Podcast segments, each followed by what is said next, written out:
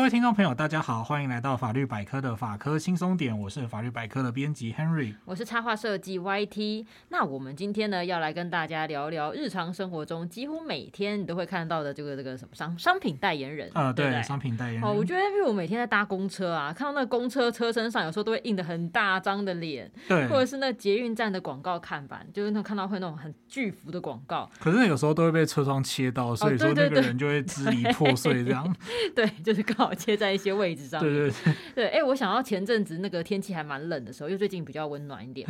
那个有个某个品牌的外套，我记得他看到他请了一大堆的代言人，就轮番上阵，从台湾艺人一路请到韩国艺人，整个铺天盖地都是他的广告。嗯，嗯，嗯我那时候还想说，哎、欸，这哪来的品牌那么大手笔？Henry 知道我在说哪一个吗？哦，就那个嘛，什么一个男孩这样，哦、是一个男孩，One One Boy。好，我们今天就不管了，就不怕得罪厂商。哎、欸，没有啦，没有，我没有要说什么。我自己是没有买那个牌子的外套，我知道他非常非常有名，而且也很红这样子。嗯、对，而且他也有请到就是我喜欢的明星。哎、欸，哦，真的、哦，他你说他请的那一票代言人里面有你喜欢的明星，可以问是哪一位吗？哦，最常见的，大家最常见应该就是看到郭雪芙的广告看板吧？哦、对对对对，好像还有一个广告就是什么一系列的广，应该说一系列的广告啦，嗯、就是什么穿的穿比不穿还凉。啊，对对对，他的那个标准台词，对那个 slogan，对，不过就是。郭雪芙漂亮归漂亮，但是她演戏我就觉得还好，要被要被杀掉了。她真的很漂 亮，嗯，我觉得她的外形，我觉得真的是蛮漂亮的。对，Henry 也是有很肤浅的时候哈。嗯、对，不过就是 对那个外套就了解之后，我就觉得说啊、哦，我还是去买其他牌子的好了。对，就是我自己对我自己来讲会。买我更信任的品牌，这样啊，是是，哎、欸，那像我知道有一些那个像运动品牌啊，或是一些那种时尚品牌，它代言人好像还分的蛮细的，像像什么分什么亚洲区代言人或全球代言人，好像针对不同的区域，它可能考虑那个受众的偏好啊，哪边比较受欢迎，所以它有各自的代言人。对，因为像就是有的品牌，它在台湾它就会找台湾的代言人，啊、对它在日本就会找日本的。对，最典型就是那个呃，应该是 On Days 吧，嗯、那个快时尚眼镜，它要找那个 YouTuber。阿布玛利亚，然后跟卢广仲来代言嘛，哦、就很接近台湾的那种感觉。对对对对，哎，那刚刚 Henry 说你原来那件外套，因为有这个 有这个雪服，所以有没有有考虑要想说去哎去了解一下？所以这样听起来，品牌代言人应该会增加你的购买欲哦。哦，对啊，YT 讲到一个点还蛮重要的，嗯、就是说代言人这一套我真的还蛮吃的啦。真的、啊，对，就是我，而且我最尴尬的就是我在整个办公室做完试调之后，发现只有我自己会 因为代言人而买东西。真的吗？对，像我自己买衣服，其实就蛮受到代言人的影响哦。嗯、对，像我有一个很喜欢的网球选手啊，虽然他已经退役了，嗯、对，不过他就是帮某个快时尚品牌啊，大家应该都猜出来，就是那个 Roger Federer 跟 Uniqlo 这样子。嗯、对，那基本上就是我有一段时间我都。很常买 Uniqlo，对、oh. 我就是这么肤浅，对，脑波很弱。但是如果它出现就是重大争议的时候，我就会开始拒买。哦，oh. 例如说像之前那个新疆棉事件，uh. 然后就是那段时间我就是不太买它这样子。Mm. 对，而且就是当品牌出现争议的时候，代言人也会扣分，我就会希望说你赶快换代言人，这样好吗？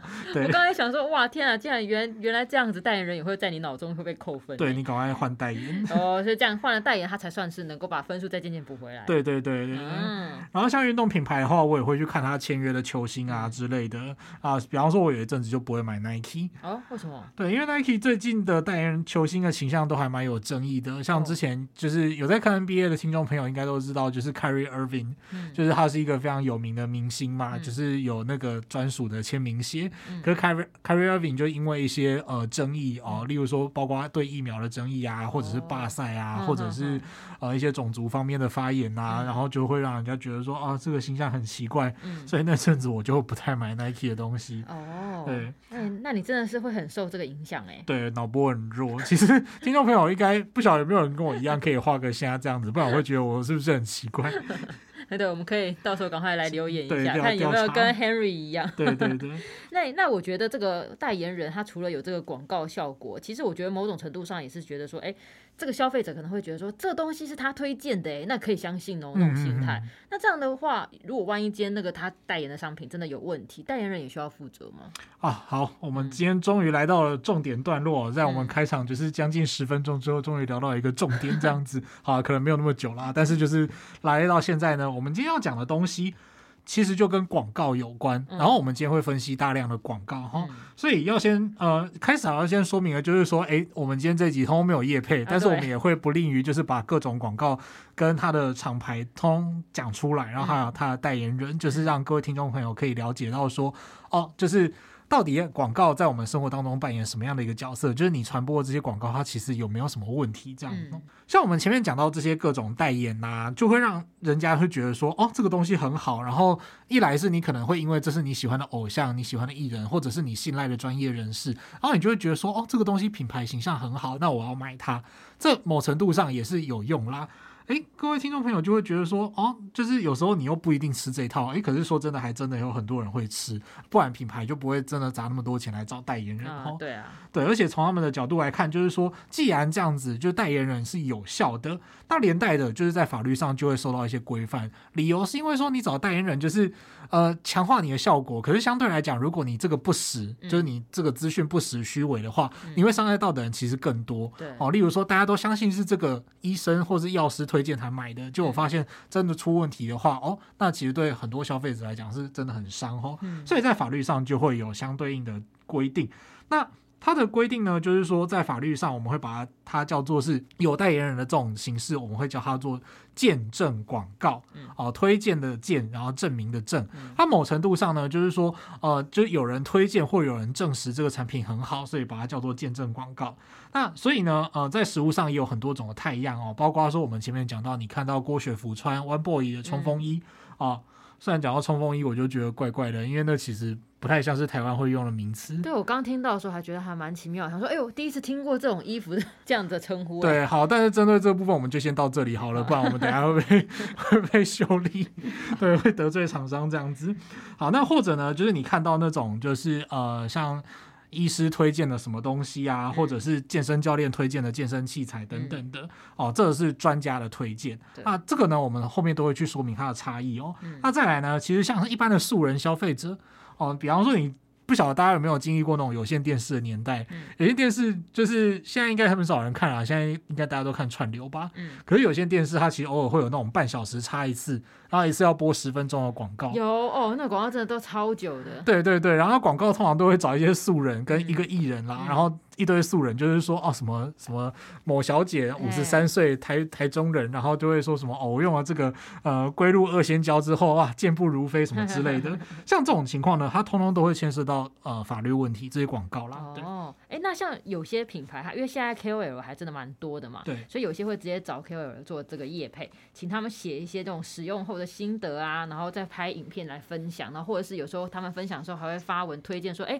如果大家去买这个商品，你可以使用我的优惠码，会打折之类的。嗯嗯那这样的话，这些 KOL 也算是这个代言人嘛？因为他们写这些这个我们所谓的业配文的时候，他有些都会标示什么商业合作的一些标签。对，那这个地方呃，我们要先解释什么是 KOL 吗？啊，对对对。对，KOL 呢，它的英文就是它就是缩写啦，就是 Key Opinion Leader，嗯，就是关键意见领袖。嗯。哦，所以呢，从现在来讲，就是说呃，在各种领域上面讲话有声量的人，就会叫 KOL 这样子。嗯，我们好像更直觉一点就是。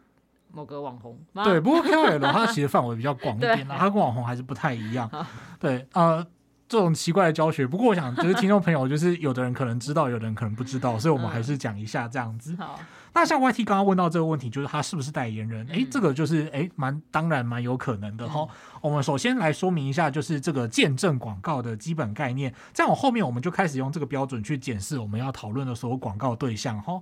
那见证广告它可能会涉及到的法律规定很多，这个我们后面会聊到，因为它会跟你。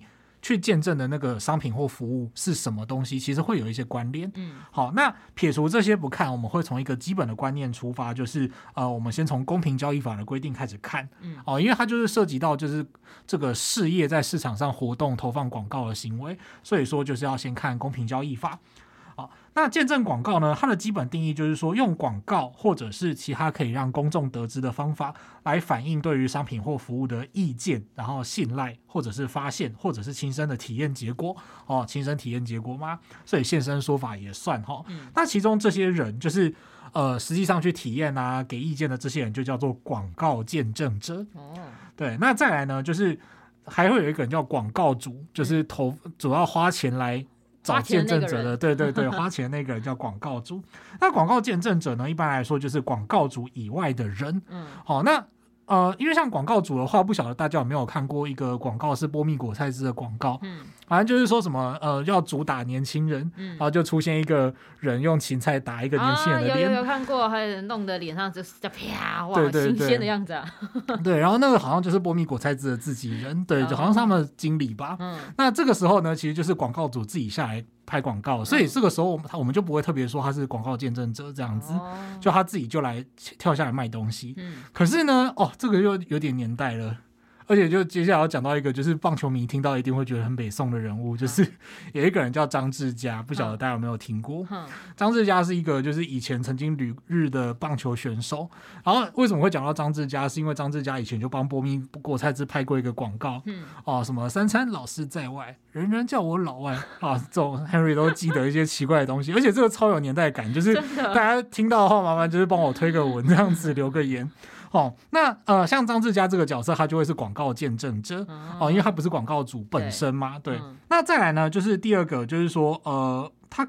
这个广告见证者，他的身份就很多样，就像我们前面讲，他可以是名人哦，像棒球选手，像呃演艺人员这样子。对。那再来，他可以是专业人士或机构哦，哦。专业人士或机构的话，就像你看那个什么高露洁广告，嗯、高露洁牙膏啊，他们都会说专业医师推荐，然后就找一个牙医师出来拍。像这种情况就是专业人士推荐。嗯、好，那最后呢，则是一个相当重要的要件哈，就是要有利益关系。也就是说，见证者跟广告主之间呢，他们必须要有雇佣啊、赠与，或者是收受报酬，或者是各种其他的有偿关系。哦，就是要有利益关系啦。也就是说，如果今天他只是就是他单纯写使用心得，觉得这这个东西真的超棒、超推荐，我一定要分享给大家。即使他今天是名人，可能艺人，但他没有去收这些利益，或者是没有收这些所谓的业配之类的情况之下，他就不算代言人喽。对，他就不算是广告见证者。那当然，一般人就讲代言人，哦、所以 YT 就讲代言人就好了。但 Harry 很讨厌的就是一定要讲成广告见证者这样子。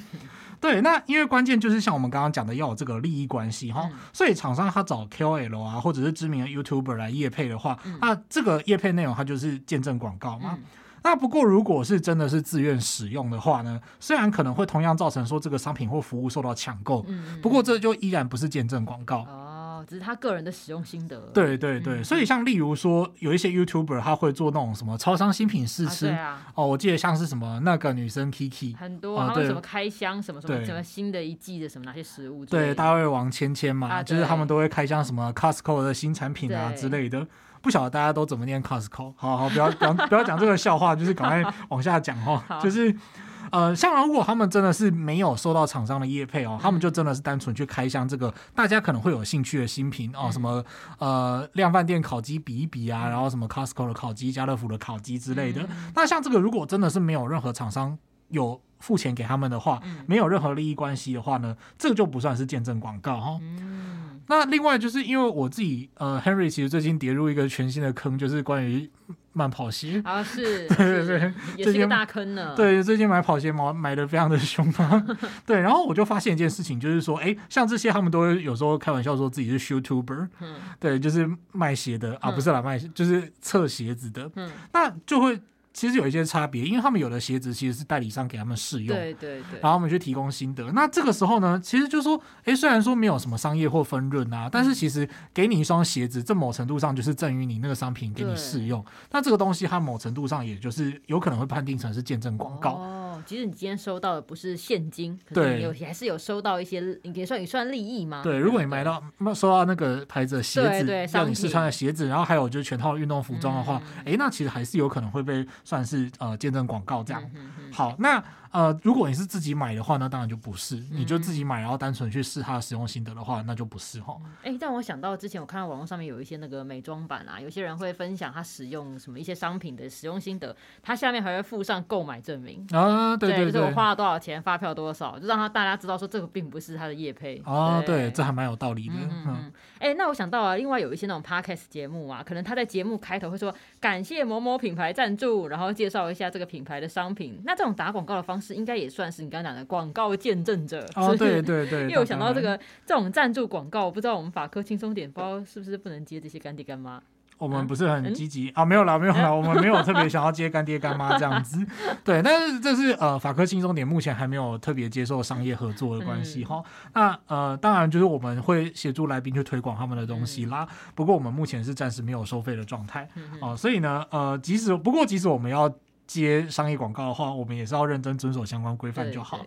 所以说呢，我们接下来就要进入到一个问题，就是见证广告它原则上要遵循以下的一些原则哈。首先第一个呢，就是广告内容它必须要能够忠实的反映见证者的真实意见、信赖、发现或者是亲身体验的成果，哦，不能够虚伪不实或者是引人错误。嗯，好。那再来第二个呢，就是说见证者他如果是呃知名公众人物或专业人士的话，广告主他必须要确认一件事情，就是说在广告刊登的这段时间之内，见证者他没有变更他的意见。嗯，哦，所以比方说像是高露洁，然后什么医生专业牙医师推荐之类的，啊，结果呢，广告主就必须要去确保一件事情，就是说这些医生。出来之后，他们不能够真的就是变更见解这样子，嗯、或者像普拿疼也是一样嘛。嗯、就普拿疼，我记得他们后来都会找呃专业医师，嗯，对，或者有时候也会找一些名人啦。不过找专业医师的情况下呢，就是说专业医师就会说哦，他什么。呃，快速排出体外之类的，觉得他很安全。对对对，我觉得医师做这种跟这个应该是药品的广告有关，会让人觉得比较有信赖感。对，你就会觉得比较有信赖感嘛。那问题前提是说，如果这个医生后来就发现说，哎，普拿疼其实不好，嗯、所以他又在公开场合说过，就是说，哦，我觉得普拿疼就是没有，他没有快速排出体外。啊，没有没有，这都是假设性问题哦，都是假设性问题哦。没有，对，说明清楚，这个一定要说明清楚。我只举例而已，举例，假设真的是这样的话，哈，那这个时候普拿。就必须要把这个医生的广告撤下来，哦，不能够让消费者觉得说，哦，就是有这种误导混淆的状况这样子。好，那再来呢，就是说这个见证者如果是专业人士或机构，或者是有明示或暗示他是该领域的专家的话，这个见证者他必须就要是真的那种专家。嗯，好像呃。举个例子，就是说，呃，像我们刚刚讲高露洁嘛，高露洁的话，他们就是要找那个牙医师出来，那个人就必须真的是牙医师，哦，不能够找一个素人，然后他又说出了一个广告，就是说牙医师专业推荐，那你就会觉得说，哦，所以这个人是牙医师吗？哦，不行啊，这个就有点踩在那个灰色地带哈。那不过另外一个角度来讲，就是说，如果这个名人他就是，你很明显就会发现说，他虽然是名人，但是他也只不过就是另外一个，呃。另外一个使用者。对另外一个使用者而已的话，嗯、那其实就没有什么关系。像我们就举另外一个牙膏，嗯、就是那个苏三定啊，苏三定不是有找那个名厨江振诚？哦，对对对。对，那当然就不会有人觉得说江振成是那个牙医的，他是他不会有人觉得说是哦，他是用牙医的身份来推荐，当然不是，江振成是名厨，所以像这种广告的话就没有什么特别的关系。好、嗯，那接下来呢，我们刚刚讲了三个要件嘛，接下来第四个要件，第四个要件呢，则是说在。呃，如果你是用消费者的亲身体验来证明的时候，来见证的时候呢，嗯、他们是必须要真的有使用过商品或服务，嗯、否则就必须要在广告中表明说他们其实没有使用。哦，等下在广告中表明没有使用，这个就好像显得很尴尬了。对，就是说你说大家都很棒，但是 这个超赞，但是我们但我没有用我，我们没有用过。对。我想到之前某个 YouTuber 他代言那个好像女生的生理用品吧，然后他就是在里面说，哎、欸，很好用哦，大力赞扬。结果后来被人抓包说，其实他根本没有用过，然后还出来写了很长篇的道歉文，说他这个说的好用评价是向身边的朋友收集来的。哦，看图说故事的。对对对，我 想说哇，这真的是这个感觉真的是很惨烈耶。对对对啊，哎、欸，那我在想说，那像他这种情况，因为你刚刚把它放在第四个要件嘛，所以就说一定要用过。嗯、那像他这种情况，算是违法可以检举吗？还是说只是看广告就是业主要不要在意？要不要跟他求偿吗？哦，其实这个有分以下几个关系啊，嗯、就是广告主跟这个广告见证者之间，然后跟就是整个广告，嗯、在这个广告的过程当中，就是广告主跟见证见证者其实站在同一条船上面的哦，因为他们面对的都是消费者嘛。嗯、那这个时候消费者呢，呃，就是。像刚刚 YT 讲到这个情形，就是说这个 YouTuber 他其实根本没有用过这个生理用品。那、啊、根据情况呢，就是像像我们刚刚讲的，他就是他其实没有真实的去反映这个见证者的真实意见嘛，嗯、或者是亲身体验结果。那这个情况呢，就有可能是一个呃引人错误的。违法的见证广告，嗯、那这个时候消费者就有可能会去呃检举嘛。那检举之后呢，这个广告主就可能被罚款啊。嗯、然后就消费者来讲，就是说，哎，你误导我，我要向你请求损害赔偿啊。那这个当然就是可以的哦。损害赔偿的部分，我们后面会稍微讲一下哈。那呃，至于广告主跟这个代言人这个 KOL 之间呢，他们是不是有什么违约的状况？他们可以自己去打一架。如果我们当消费者的话，我们就是在旁边就是隔岸观火，然后呢就是去检举，这样就可以了。对，那再来呢？呃，第五个就是有关的问题呢，就是说。见证者他跟广告主之间，如果具有非一般大众可以合理预期的利益关系，就必须要在这个广告里面充分的揭露。哦，所以这就像是很多 YouTuber 他们之所以可以开箱那些东西嘛。假如说今天你找到一个 YouTuber 哦，例如说古娃娃，虽然古娃娃现在有自营品牌了，对啊，我们今天讲到了各种 YouTuber 啊、名人啊什么之类的，就是如果大家都没听过的话，欢迎听完这集节目之后赶快去 Google 一下这样子。你会认识到更多不同的人。那像古娃娃之前，他都是做那个超商的新品的测试嘛。嗯、那但是呢，如果说他今天其实是有其中一家就是有付他钱，嗯、但是他却没有揭露的话呢，嗯、那就会造成很严重的后果啊。就是说，他就说哦，这个全圈的比较好吃，嗯、那这个 seven 圈圈圈的比较不好吃。嗯、假设啦，假设。但是其实如果是圈圈有塞他钱，嗯，然后 seven 圈圈没有塞他钱的话。嗯哦，不要那么拗口啦，就都我们今天讲的都是公堂之上假设一下哈。所以如果说今天就是厂商有塞给他钱，可是他却没有揭露，嗯、但是他一定会讲那个厂商的好话吗？啊、那这个时候就会引发就是呃，看他影片的人就会觉得有点误会，嗯、大家都会觉得说他原本是客观理性中立，就他今天是收了其中一家的钱，讲其中一家的好话，嗯、那这个时候对于消费者来讲就会觉得说，哎、欸，我觉得有点问题。嗯、那这个时候就有点。我有点就是走在那个违法的状态这样子，对。那再来最典型的有一个例子呢，就是说，当然这个例子其实并不太算是见证广告啦，嗯，但是从那个呃，我现在是从那个有没有揭露这个面相来讲的话，大家或许会有一点感觉，嗯，就是关于这个呃知名的脱口秀演员伯恩嘛，他曾经有。就是在那个伯恩夜夜秀，也就是他的节目上面呢，嗯、就本来有请到，就是例如说二零二零年总统大选的候选人，还有请到蔡英文上节目，有、哦、请到韩国瑜上节目。而且我后来发现说，其实是韩国瑜跟蔡英文付钱，然后让他们可以上伯恩的节目去做一些宣传啊，或者是说一些形象这样子。嗯、那虽然这个其实伯恩本人并没有去推荐这个候选人的好，嗯、所以这并不太算是见证广告。嗯、但是就揭露的部分来讲呢，就是。大家就会觉得说很伤心，就是会觉得说，哎，伯恩，你明明就是，呃，我们期待你就是要做这个很酷很趴的节目，然后你要去开箱这些政治人物给我们看，就原来今天是你居然是收他们的钱，所以当时也引发一些就是道德上的瑕疵争议啊。我记得是这样子，虽然我自己呃对于这个事情就是前因后果，就是因为我不是博恩的，我不是。不是他的忠实粉丝啦，嗯、所以我没有从头跟到尾，然后也没有觉得特别伤心这样子。嗯、那另外也有人其实说到说，哎、欸，博恩其实事先就有讲说这个是有收费的啊，就、嗯、是大家怎么都那么伤心之类的。对，但是这个。并不算是公平法上面的见证广告啦，嗯、因为他没有特别推荐他。对对对，不过另外一方面就是说，我是在讲那个就是有没有揭露的部分，大概就像是这种感觉，嗯、各位听众朋友可以稍微体验一下。难怪就是我刚刚前面讲说，很多那个叶配文，他都会标示上这个上面有写商业合作，对或者是什么厂商发稿之类的一些标签，或者这是什么的广告这样子。对对，这就是避免说让人家产生这种就是心理上的落差感。嗯、对。哎，那我就想问一个问题哦。那如果说今天假设他有一个广告，他有些你知道现在有些广告拍的都很有剧情啊，什么还会连连好几集的那种故事。对对对对对。然后他就说拍的像个短片故事一样，然后还有角色有剧情。那如果假设我今天我是业主，然后我找了一个这个知名的演员来拍摄这个广告，饰演其中的一个角色，然后因为他是带入这个角色，他并不是说在演他自己，也不是发表他个人的评论，那应该就不算代言吗？哦，像 YT 讲的这个有一些讨论空间哦。不过我觉得你实际上找到一个就是这种名人广告，然后是没有发表对商品的推荐。我觉得这有点困难，因为大部分的广告绝对都是会要这个名人去说明或推荐产品，不然你为什么要找他呢？也是，对，就像那个原萃，原萃就是一款茶类的饮品嘛，然后有找日本演员阿部宽，然后他一定就会说原萃，然后什么十六道功法制作，然后什么之类的。啊，不过我是想到，因为有一些外国的广告，它那种是可能品牌意向的，对对，他并没有特别讲出啊这个东西就是赞之类的那种感觉的。对，但他其实也是表示那个形象，或者是表示它的优。点这样子，对。像我自己其实非常喜欢，就是日清的广告、嗯、啊，日清就是那个日本的泡面，对对对，相信大家听众朋友不晓得有没有喜欢吃日清，它就是会分很多集那一种啊，对对对，日清就有很多广告，而且它广告大部分都是那种你怀疑它到底是刻了什么东西，也给我来一点的那种，嗯、大家可以到 YouTube 上面找，就是它有很多是有中文翻译，所以即使你不日文不通也没有关系哦，嗯、然后真的很好笑，嗯。啊，如果你想要舒压的话，欢迎你上去看，会中毒这样子。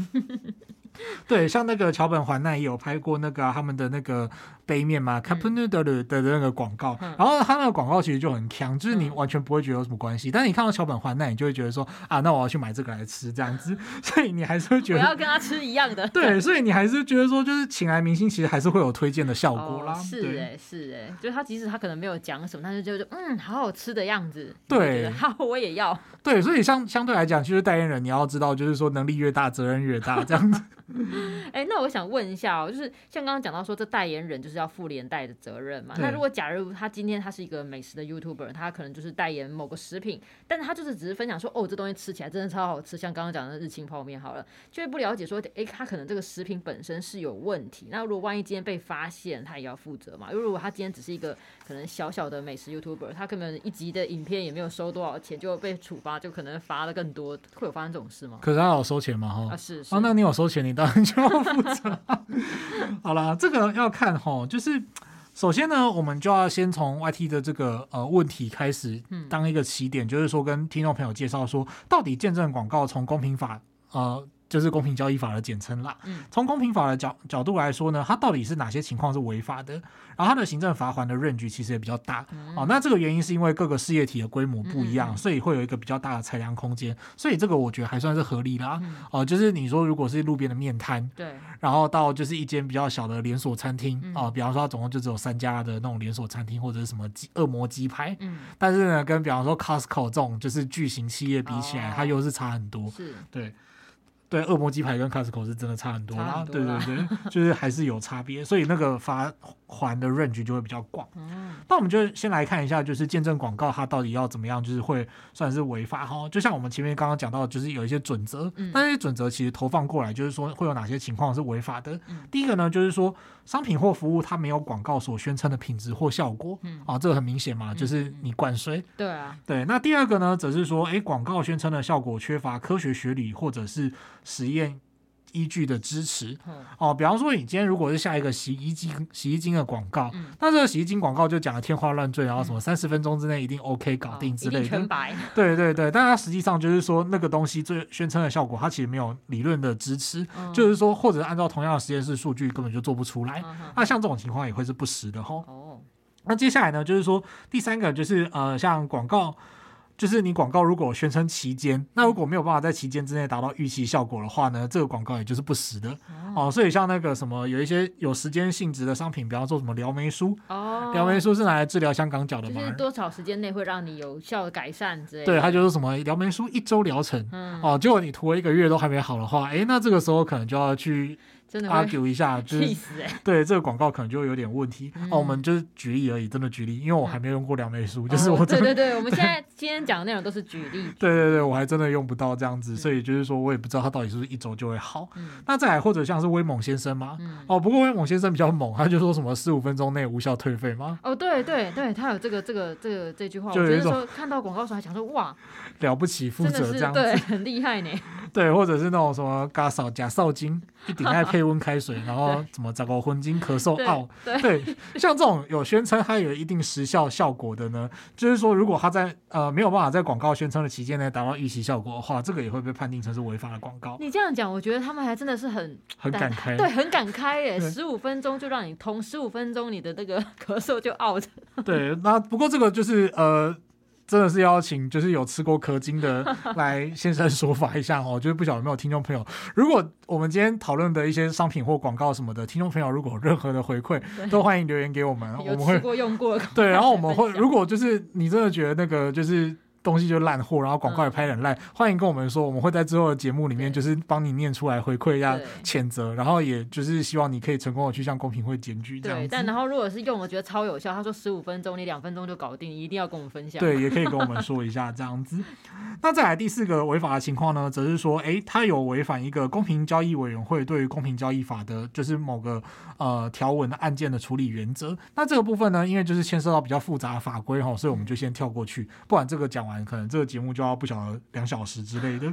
对，那再来呢，就是说就呃经过目的事业主管机关认定成是夸大不实啊，或者呢是其他的那种，就是就商品或服务做一些虚伪不实或引人错误的表示。啊，例如说他标榜说什么啊，网络搜寻第一名，或者是什么，哎，根据什么东西，然后就收视第一名之类的。可是他这个标准是不明确的，他没有揭露给消费者。那这个时候呢，就有点模糊，可能会让他觉得说，就是哎，好像是什么东西的第一名是真的这样子，所以我就买了。但其实他那个评比标准就是，呃，可能实际上他就是遮起来，就对他自己有利的结果而已。对对对，比方说他是。根据什么六家什么民调公司，然后做出来是其中一家第一名，然后其但是其他几家做出来都倒数，所以你就只有说哦第一名，但是你没有告诉大家说哦我只有这个第一名。像这种情况的话呢，就有可能会被认定成是这种虚伪不实或引人错误的表示。哦，哎，你这样说我就想到有一些那个保养品啊，比如说它是可能有美白效果的，它可能就会写说哦它的这个成分，然后某个这个美白的成分是含量最高，但它背面你翻到背面，它会有一个小小的字写说这个含量最高是指的跟某个系列产品相比，对对对，就是说它这个比较基准，它必须还要被清楚揭露，是不是？对，没有错，就是如果你没有这个比较基准，然后你就说啊，你是什么第一名冠军品牌还是什么之类的话，哎，那这个其实就有可能是那种引人错误的表示。好，那。再来呢，就是讲到我们今天讲到很多具体的案例嘛，嗯、那我们接下来就要用一个就是更具体的案例，好像、嗯、在别人伤口上撒盐啊，其实也没有啦。啊、我们这个更具体的案例呢，就是一位知名的 YouTuber 叫做 Joeman，我想应该很多听众朋友认识他哈，嗯、我们就来趁机讨论一下。其实我看当时就是，呃，应该说前阵子就是讲一下前因后果啦。嗯、前阵子就是这个 YouTuber Joeman 呢，她跟这个 Seven Eleven 有推出过一系列的联名商品啊，那这个其实就是蛮标准的见证广告啦。哈。对，就是他。的脸印在上面嘛，然后说这个东西很好吃什么之类的哈。好，那呃我自己是没有太熟这个 Joeman 啦，不过那个时候我觉得他蛮可怜的，因为这个东西一出来哈，大家就批评他，然后各种外貌羞辱啊，真的、哦？对，就有人说什么看到他的脸印在上面就不想吃啊什么之类的。不是，说讨论东西好不好吃或是东西的价钱，而是讨论人家的脸啊。呃，就是有一部分的人会讨论他的脸啊，然后说应该要放什么中华职棒啦啦队的脸上去啊什么之类的。啊，我自己是觉得就是大可不必啦，就是我们。一一码归一码吼，就是不要外貌羞辱人家。嗯、对，不过我必须要说啦，就是呃，Joeman 呢，就是我对她的少数印象就是说，她有拍那个就是什么。平价的什么蛙哥那个 slogan 我不太会念，反正就是平价跟奢华对决嘛，就他的那个就是要对决这个单元哦。那他这个就是要对决里面，他有一集是平价蛋饼 vs 奢华蛋饼。嗯然后我就觉得很北宋啊，因为那个奢华蛋饼其实本来是我常去的店。哦，这样子啊。对，然后他那集节目拍完之后，那个东西就是完全就。我们平常打电话订餐可能半小时，嗯、现在打电话去订要两小时。哇塞！对，我就 所以我就再也没有去吃过那家店。被他的一放送宣传以后，大家都冲去买。对，他一宣传之后，就是我就再也买不到那家奢华蛋饼，啊、然后我就觉得啊。对，真的是瞬间要跟你抢买的人增加十倍哎！对对对对，对啊！不过我是觉得，因为我偶尔也会看那些一些美食分享影片，我真的觉得他们应该是蛮有效果。因为我觉得相比比如说文字啊、照片，然后你透过影片会看到那个食物的样貌，然后介绍，然后他吃的时候哦，好像很好吃的样子。对。然后还有店内环境啊，每次看一看我那个，因为我自己有存一个清单啊，那种待食用清单，我都会增加那个，就是看哎呦好好吃哦，然后把它写进去的。对对对，是真的。对。所以像之前那种，像 YT 刚刚讲到那种，有一些其实是。以前老牌电视的美食节目啊，嗯、那个其实好像据说都是有店家其实有付钱去请他们做宣传，哦、所以那个东西其实我觉得某程度来讲应该也算是见证广告才对啦。如果你刚刚说有付钱的话，对，像那个时尚玩家啊什么的那种老牌节目，惨了，这会不会被人家说影射什么东西？赶快，我们只是举例举例，拜托，就是对，赶快先说清楚这样子。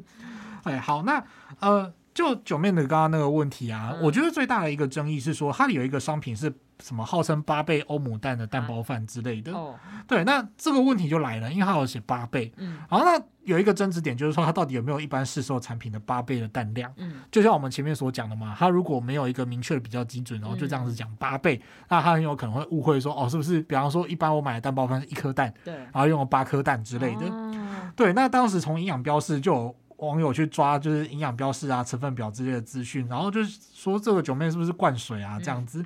那、嗯、后来他本人就是也有出来澄清，哦，不过在这个地方我们就是要假设一个状况，因为我不太确定这个案子后续的走向到哪里哈。呃，不过如果真的是灌水的话呢，那就确实符合我们刚刚所讲的情况，也就是说它的商品是缺乏广告所宣称的品质哦。比方说它真的宣称是八颗蛋，假设啦，假设啊，或者呢是它可能是那种。不明的比较基准哦，那它是引人虚伪不实或引人错误的表示哦，就是说他宣他宣称他八倍，但是其实他并没有八倍。好，那这个时候呢，这个见证广告就可能是违法的。嗯，也就是我们刚刚聊的嘛，就是不管你今天写了八倍还是十倍，还是有多少什么成分第一之类的，你这些用词全部都不能把它只单看作是单纯的文案，你就是必须要让观众知道说，哎，你的这个衡量的标准在哪里？哈，对，没有错。好，那附带一提呢，就是在这个九妹的事件过后呢，应该不是，应该跟他没有绝对的关系啦，因为最近几年这种直播带货啊，或者是网红行销啊，都越来越盛行嘛。所以说，公平会它也更新了对于网络广告案件的处理原则。所以，只要你是网红啊、直播主啊、布洛克，涉及到不实广告的话，不管你自己是见证者还是你自己其实就是广告主，其实都会受到处罚哈。对，那到这边呢，就是我们到目前为止其实讲了很多，就是关于见证广告的太阳，不晓得会不会让大家更了解见证广告。那讲到这里，大家一定会很好奇啊。那你刚刚讲那么多，就是诶，那见证广告不实，它到底会有什么样的后果？嗯、我们现在就来进入这个后果的问题。那会有法律责任的人呢？我们就先主要是 focus 在这个广告主跟见证者，因为其实还有一个呃，还有两个角色啦，是广告代理业跟广告媒体业。哦，对。对，那不过这个部分就是我们今天就先略过不表，这样。好，我们先来看广告主的部分哈。如果你是广告主做出了不实的见证广告的话呢，公平会可以去限期停止，然后要求改正，或者是要求你采取必要的改正措施，然后呢可以去处新台币五万元到两千五百万元的罚锾。哦，这个 range 真的很广。不过就像我刚刚前面所讲的，因为各个东西它的规模不一样嘛。哦，它的比方说你是今天是一个小型的地方的连锁的。便利商店，然后跟 Seven Eleven 全家那比起来，就是那个规模版图差很大的话，哎，那你受到的东西就会不一，你受到待待遇就会不太一样，因为你可能造成的影响会不同。对，相对比较小。好，那再来呢，就是说，如果这个广告主还是不停止，就是你就皮皮的，我就不改啊，那公平会呢，一样就是可以继续要求你，就是停止或者是改正行为，或者是采取必要的改正措施。然后呢，你每抓到一次的话，就再罚一次钱哦，就是呃，这个按次处以十万元到五千万元的罚锾，就是罚到你怕。为止哦，等到你改善为止。那再来呢，则是消费者呢，可以向这个广告主去请求损害赔偿。哦，这个还蛮重要的哈，就是你消费者你误信了这个广告之后去买东西，然后造成你的损害的话，你可以去要求他做损害赔偿。好，那再来呢，则是见证者哦，见证者就是你有拿到广告主的钱嘛，所以你也别想跑这样子。那在这边我们再次提醒一下哦，就是呃，如果是。见证者本身就是他，其实就是在推销他自己要卖的东西的话，那他其实就是广告主，所以就会去跑我们前面所说的广告主的规定哈。像这个地方就再举个例子，像不晓得各位听众朋友知不知道那个呃台湾名厨就是詹姆士。啊，詹姆斯就是上型男大主厨那个啦。嗯、对，我知道世界上很多詹姆斯，包括打篮球的也有詹姆斯这样子。因为这名字真的很长。对对对，但是那个呃，就是主菜的詹姆斯在台湾的，就是很有名，上型男大主厨的那个。那詹姆斯还有那个自己的 YouTube 频道嘛？那他 YouTube 频道做一做之后，就会去，比方说用他的呃，用他的调味料，比方说他的调味料叫詹粉。哦。对，那他就会用什么沾粉啊、香辣粉啊之类的。那他，他拿自己的东西来做这个东西，他就是他自己用 YouTube 节目去推广他自己的产品，这个就没什么问题哦。就是他自己就是销售者嘛，然后他又是知名人士，所以他就是自己来推销这个东西。嗯、那这个时候他就是广告主，他就是用广告主的规定。嗯，就是他有两个身份的时候，他就会有采用广告主这个身份。对对对。嗯、那如果说这个见证者不是广告主，但是他却跟广告主一起做故意的不实广告的话呢，嗯、那他就会根据前面的规定来跟广告主受一样的行政罚锾。嗯，对。那但是呢，如果他不是故意的，但是他就是明知道或者是可能知道他的见证是有引人错误的可能性，但是他还是做见证的话，哦，比方说他自己就觉得说，哦，这个东西这么胡乱，怎么可能？嗯嗯、但是为了钱，我还是接了哦，钱真香这样子。那这个时候他就会跟这个广告主负连带的损害赔偿责任。哦，好。不过，而且这个连带损害赔偿责任就是有多少损害，他都要跟这个呃广告主一起，就是负这个连带债务这样子。嗯、所以这些消费者愤怒的消费者，你看着这个网红或者 KOL，你可以去跟他求偿。好，那呃，不过这个地方要特别注意到的就是说，如果这个见证者并不是知名的公众人物、专业人士或者是机构的话呢，他负的责任就相对比较小。哦，就像我们前面讲的，能力越大，责任越大。你是知名的公众人物，或者是你是专业人士的话，你所要负的责任就会比较高。可如果你只是一一个素人，然后平凡如你我，呃，现在 Henry 应该还不算是什么网红啦，就是 我我广告会有人信吗？应该不会吧？对，所以说如果像我像我啦，我就真的是什么哦，这个什么某某牌酸痛贴布真的好用，赞。然后结果发现就是一点用处都没有的话呢，呃，大家来可以来跟我求偿，但是呢，求偿的范围我就只会在限于那种我收到广告主报酬十倍的范围之内，跟广告主负连带赔偿责任。也就是说，如果今天你这个这个这个。费用是假设他给你一千块好了，嗯，然后所以这十倍就是一万块。对，我只要就这一万块负损害赔偿责任。啊、我刚刚本来想说五千块，就是原来我这么不值钱。不是，我刚刚是想说 随便举一个。好了，没关系啊，对啊，比较好，比较好举例这样子。对对对。哦，那这样哦，那原来有这层规则的，对了。嗯。那哎，想到听众之前还记不记得我们有一个聊过一集，就是在小聊一下二十四集，有聊到那个民俗疗法。对。我记得就是那时候聊到说，就是如果没有符合特定规范的话，是不能宣称有疗效嘛？我就想到我们，因为我自己很常吃那个保健食品啦。对对，那他是不是如果今天要代言这些保健食品，是不是也会有一些就是比较特殊的规范？其实像这种广告代言啊，在公平交易法以外，嗯、就是我们刚刚讲的这个见证广告的规定以外，其实当然就是还你还要去看你要代言的是什么东西，嗯、所以就会变成这个商品本身它到底能不能够标示疗效之类的，嗯、那它就会变成是另外一个问题，嗯、会牵涉到就是说，例如药事法啊、药物广告的规定，或者像是这个食品安全卫生管理法，或者是保健食品管理法的规定，哈，这就不能一概而论，那就其实就跟广告本身的。呃，他跟这个代言人跟广告之间的关系就比较不是那么密切，他比较着重在就是商品本身可不可以做某样的宣称。哦，啊，不过当然就是商品如果做了不该做的宣称，然后代言人也做了这样的宣称的话，那这个广告就是违法的。哎，不过他违反了就不是不单纯是公平交易法的问题，它就会涉及到就是像我们刚刚讲的药事法啊，或者是食安法之类的哈。啊，例如说，实际上保健食品在法律上还是食品啦，它可能你就要去看这个食品安全卫生管理法的规定，或者是保健食品管理法的规定。嗯，哦，所以它当然就是不能够宣称有医疗效果。嗯。保健食品它本来就是让你摄取营养嘛，但是它没有特别的治疗效果，所以不能宣称疗效的话，这个当然是没什么问题、嗯、啊。所以如果你刻意去宣称疗效的话，广告主是会被罚钱的哈。像是健康食品业者如果违反规定去做虚伪不实或夸张的广告的话呢，他会被处十万到五十万的罚锾。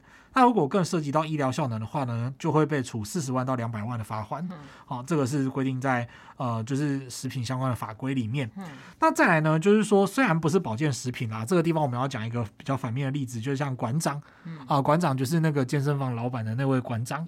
对，像我每次去逛什么 PC Home 还是什么，他有时候都会写什么馆长热情推荐。然后我后来又发现说，为什么这个也要找馆长？就后来原来发现他其实就是指那个商品馆的馆长，不是指不是指这个健身房的馆长。这样子，那馆长他曾经就推出过一个干洗手，那这个干洗手其实可以在法律上分成两种东西哈，一种就是它真的有抗菌效果的，它会被归类成就是乙类的成药，对，它就会被简单来说，它就会被归类成成药。那另外呢，就是如果你那种清洁的那种干洗手的话呢，它其实在法律上就是化妆品。我觉得这个分类好。好细致哦！哦，对，我们就先姑且不论这个规定的怎么样，不过总之就是你要符合一定的规格，嗯、你才能够被归类成成药，你才能够宣称说你有抗菌的效果。哦，哦，那馆长家的干洗手呢？它其实是化妆品。哦，可是它在这个宣传上，它在广告上就说啊，这个可以杀菌啊，怎样怎样，可以防这个 COVID nineteen 之类的。嗯、那这个呢，它就呃很容易被人家误会成是乙类成药嘛。嗯、这个时候它就这个宣称就违反了药事法，所以曾经让它被开罚。好、哦，这个是也是必须要注意的哈，就是它就是完全是针对这个商品本身的特性去做不当的宣称，嗯、这个时候会被开发。嗯，对。哦，那如果像是那个你刚刚讲的是药品嘛，我想到那它如果像医疗器材，因为我知道医疗器材本身是有分等级嘛。虽然这个举例可能有点怪吧，但是如果说那个风险最低的，比如说像棉花棒好了，棉花棒也是医疗器材嘛，算吗？对对。如果我今天想说，哎、欸，我要来代言这一款最新设计的棉花棒，一支抵十支超好用之类的，这种那是不是也是会有一些规范？嗯，当然会有啊。就是从这些角度来看，如果你今天是讲那种药品、医材啊之类的有关的广告，嗯、它其实就会比较复杂一点，它会。说，例如说，你可以去看这个广告主他本身到底是不是一个合法可以贩卖这个东西的人。哦，所以是广告主有没有这个这个合法性对贩卖？对，那一一来就是说广告主他本身需要这个需要这个合法的资格，嗯、那另外一方面则是说他的广告本身也必须要符合这个呃相关法规的规定这样子，那再来呢，就它也不能够有过度不实的状况，否则它就会牵涉到公平法上面的见证广告。好，所以比方说像之前不晓得大家有没有注意到，不过我也是后来查了才知道说，哦，其实这个年代有点久，就是安心雅去代言这个欧姆龙的血压计。哦，欧姆龙是那个医疗器材商嘛，就是有血压计、血糖机之类的。那安心雅有代言过，那像这种情况呢，你就可能要去看很多东西嘛，你要看说这个广告者是不是药商啊，然后安心亚。本人到底是不是其实没有用过欧姆龙血压计之类的、嗯、哦，你就会有很多问题需要去检视。哦，这样听起来意思就是说，比如说像代言的一些医疗器材或是一些药物啊、保健食品之类的，主要是看这个广告主有没有相关的资格，跟你在做这广告的内容，你可能不能宣称什么之类的。但代言人不一定要有相关的专业背景。啊，那当然啦、啊，就是你这个东西，就像我们刚刚前面讲的，你可以分成是名人，嗯、也可以分成是专业人士或机构。哦，所以你要让名人代言是没有什么不可以的，嗯、主要还是说那个呃见证的内容就是不能够有、嗯、像我们前面讲的，的对你不能够有虚而不实啊、引人错误之类的表示或表征。嗯，好。好，那我们今天就来复习一下今天节目哈。哦，我们这一集难得内容非常充实啊，希望各位听众朋友还没睡着。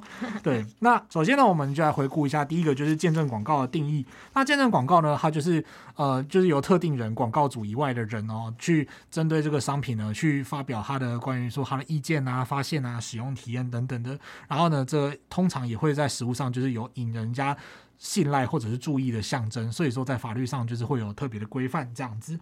那再来呢，就是说在网络上的广告呢，就是说不管你是见证者或者是呃广告主，在公平会就是有偷修正新的准则之后呢，就是说原则上啊、你的这个广告不管你是什么样的身份，你只要有虚伪不实或引人错误的表示或表征呢，其实都会受罚哈。那再来呢，就是说。这个见证广告呢，它有时候会涉及到说，它所贩卖的商品或者是服务，它有一些特性哦，例如说它是医疗器材啊，或者是说它是保健食品等等的，但它的商品本身也是有它本身的问题，不能够有不当宣称疗效啊，或者是有呃其他的规范限制等等的，那这些也必须要注意哈。嗯。那听完这一集呢，应该可以让大家比较了解代言或是做业配这件事情要留意的一些眉眉角角。嗯，对，对啊。那不知道听众朋友是跟 Henry 一样很吃代言人这一块的啊，对，还是说是对代言人很无感，觉得哎，这是偶像艺人归偶像，那反正代言产品就不会增加你的购买欲啊。其实这是 YT 啦，对我就还好。嗯、对，那请留言跟我们分享喽。好，最后记得订阅我们的频道，并且按五颗星。如果你对于节目有什么建议或想法，都欢迎留言或填写回馈单，让我们知道。如果对生活法律有兴趣，或者是有各种疑难杂症的话，欢迎 Google 搜寻法律百科，就可以找到我们。拜拜，拜拜。